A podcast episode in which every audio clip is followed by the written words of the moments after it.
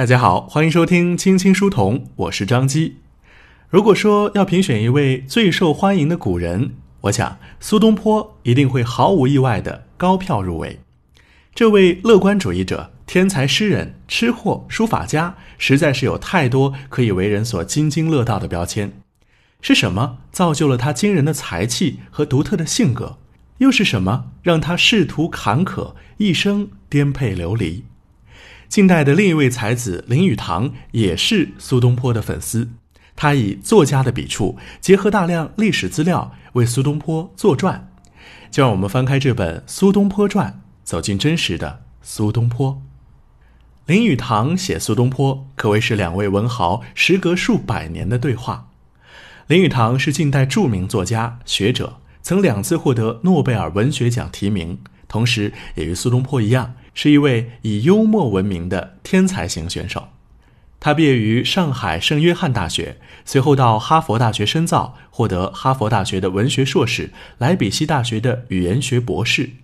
作为作家，他的小说《京华烟云》相信大家已经很熟悉了。然而厉害的是，他的许多著作都是直接用英文写作的，在那个极少人能出国的年代。他用英文写的毕业论文，因为过于流畅，甚至被导师怀疑是抄袭。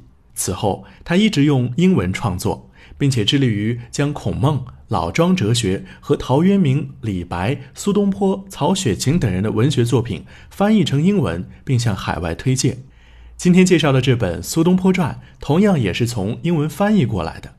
由于是写给外国读者的书，所以在传统文化的一些细节上解释的很详细，比一般的著作更通俗易懂，适合大众阅读。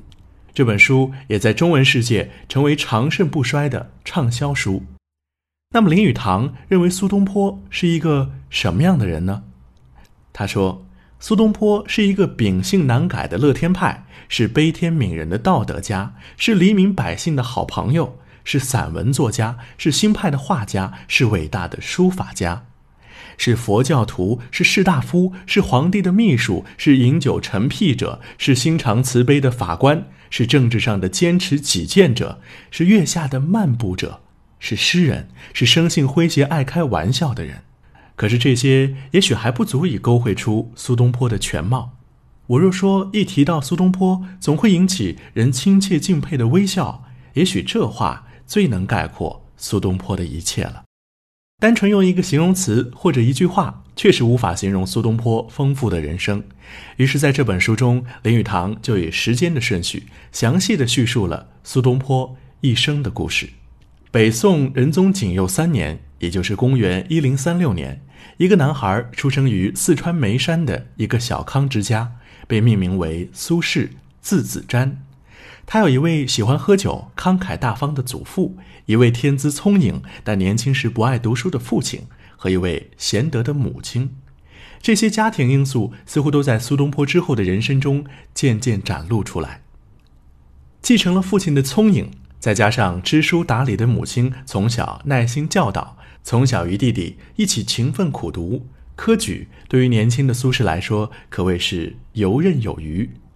嘉佑元年，苏家一门父子三人高中，传为佳话。苏轼更是名列榜眼，文章被主考官欧阳修击赏。时年仅仅二十岁而已。苏轼就这样在光辉灿烂之中开始了他的仕途，但这条路却比想象中要曲折坎坷。他先是被任命为大理平事，签书凤翔府判官，也就是陕西的一个地方官。后来很快被调到京城，在使馆任职。宋神宗熙宁二年，他的人生经历了第一次波折。由于反对王安石的激进变法，苏轼被罢黜为杭州太守，离开了政治中心开封。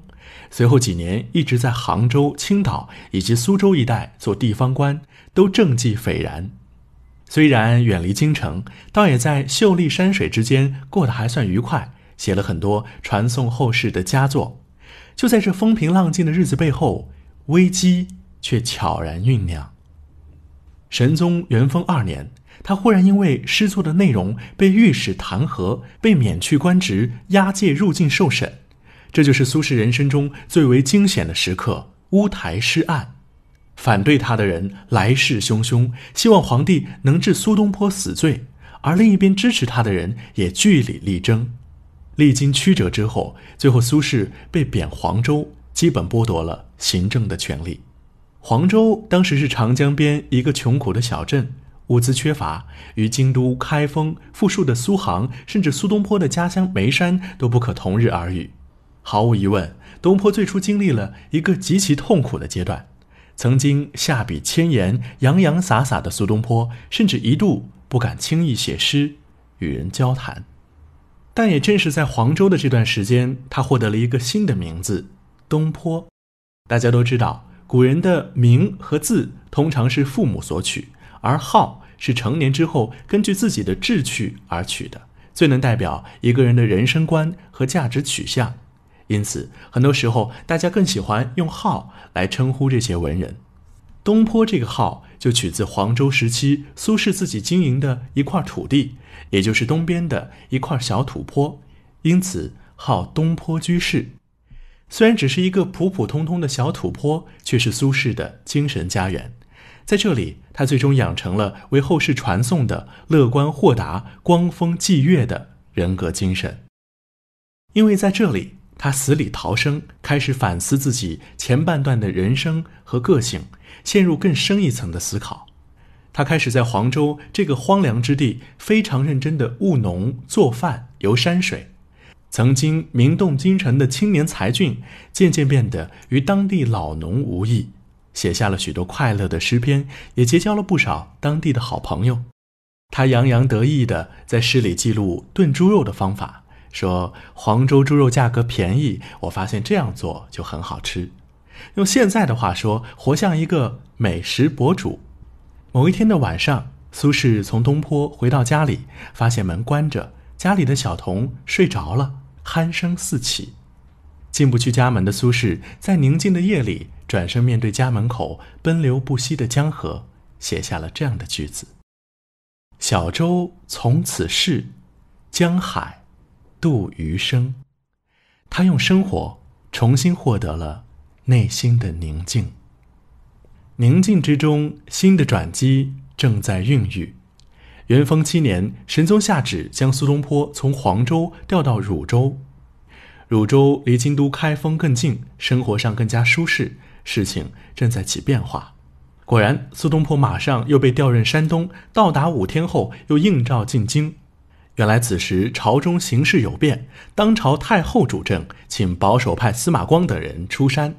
因反对变法被贬的苏轼自然受到重用。此番进京，苏轼得到了人生中最高的职位——翰林学士知制诰。这个职位向来是全国顶尖的学者担任的，并且往往是担任宰相的前一步。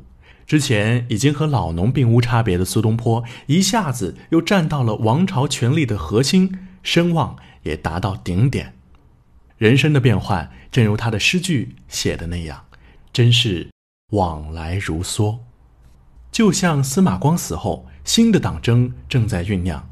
身处于权力漩涡之中的苏东坡，自然无法避免一波又一波的政敌攻击。元佑四年，他请辞内阁，赴杭州出任太守。杭州是他喜欢的地方，他继续在这里为地方做实务，力图消除王安石变法对地方的影响。但天不遂人愿。就在此时，一向支持他的皇太后去世了，政局再次变动。苏东坡立即自请外放，去往河北西部。但形势比他想的要严重。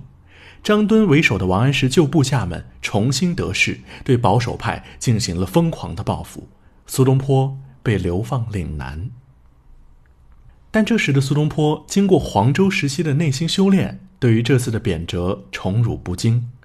岭南，也就是大概现在广东一带，盛产荔枝。于是他发扬在黄州吃土猪肉的精神，写下“日啖荔枝三百颗，不辞常作岭南人”的诗句。这些诗被传到张敦耳中，被视为挑衅。于是东坡又被贬谪到更偏远的地方，连荔枝都没有的儋州，也就是如今的海南岛。当时的海南岛可不是现在这样的度假胜地，而是物资极其缺乏的蛮荒之地。但他的乐观主义哲学也在身处天涯海角之时达到了极致。在一篇日记中，他写道：“刚开始来到海南岛的时候，看到无边无际的大海和天空，海天一色，前途未卜。什么时候才能离开这个岛呢？但是又想想。”我们生活的土地不也是被大海包围的吗？大家不也都在岛上吗？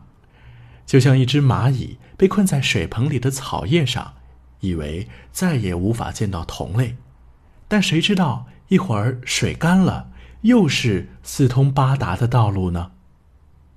东坡特别擅长转换视角，做极为广阔的思考。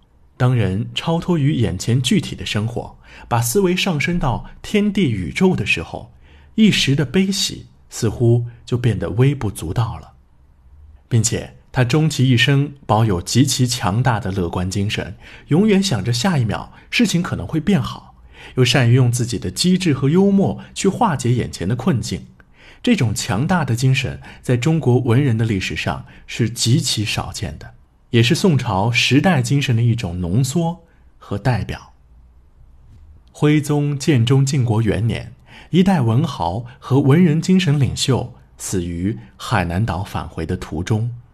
正如他在潮州韩文公庙碑中说的：“浩然之气，不依形而立，不是立而行。”在他死后，他的诗文，他的事迹。甚至一些不着边际的传闻轶事，都被一代一代广为传播。